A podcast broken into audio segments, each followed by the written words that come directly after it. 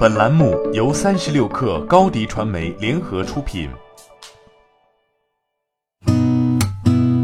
八点一刻，听互联网圈的新鲜事儿。今天是二零一九年六月二十四号，星期一。您好，我是金盛。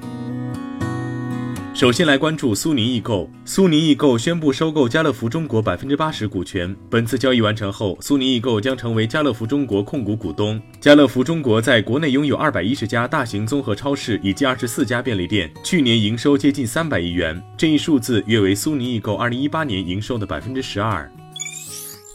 根据 QQ 邮箱官方此前发布的公告，QQ 邮箱漂流瓶功能将在今天六月二十四号起终止服务。QQ 邮箱漂流瓶功能于二零一零年九月二十八号正式上线。今年五月，微信也彻底下线了漂流瓶功能。微信团队曾称，经用户投诉与媒体报道，发现仍然存在用户利用漂流瓶等功能发布色情内容或色情招嫖广告的情况。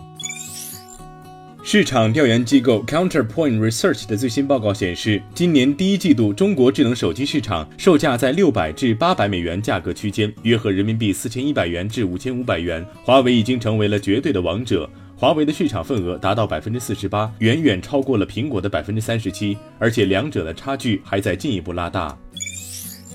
上周末，比特币时隔十五个月重新突破一万美元大关。孙雨晨在微博转发此消息，并评论称：“比特币千万不能碰，没有价值，传销骗局，也不是实体经济，一碰上瘾止不住。”孙雨晨因拍下巴菲特天价午餐而走红。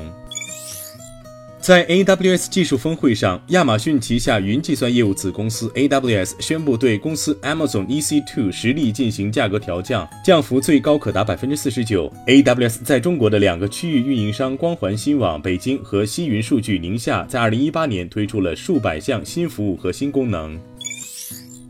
据韩国媒体报道称，苹果正在向三星订购 OLED 屏幕，用于未来的笔记本电脑和平板电脑。这一举动是为了解决两家科技巨头之间数百万美元的合同争议。由于用于 iPhone 的 OLED 屏需求减少，苹果已向韩国制造商三星增加用于 MacBook 和 iPad 的 OLED 屏，以此规避罚款。Google 官方确认，未来将不会再推出平板电脑，并且叫停了两款正在开发中的产品。今后，Google 会将重心放在 Pixel Book 的研发上，这也就意味着去年发布的 Pixel Slate 成了 Google 在平板电脑领域的收官之作，而 Google 也不会再推出平板新品。八点一刻，今日言论：罗永浩在微博发表了自己对于谷歌公司关闭平板产品线一事的看法。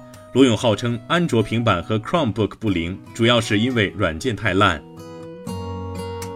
OPPO 副总裁沈义人在微博回答网友问题时说：“屏下摄像头下半年很难大规模量产。”此前，沈义人在微博爆料称，OPPO 首次实现了屏下摄像头，并且放出了真机演示。从沈义人放出的动图来看，OPPO 的屏下摄像头位于手机屏幕上部，平时不使用时会被完全隐藏，当进行自拍时会开启。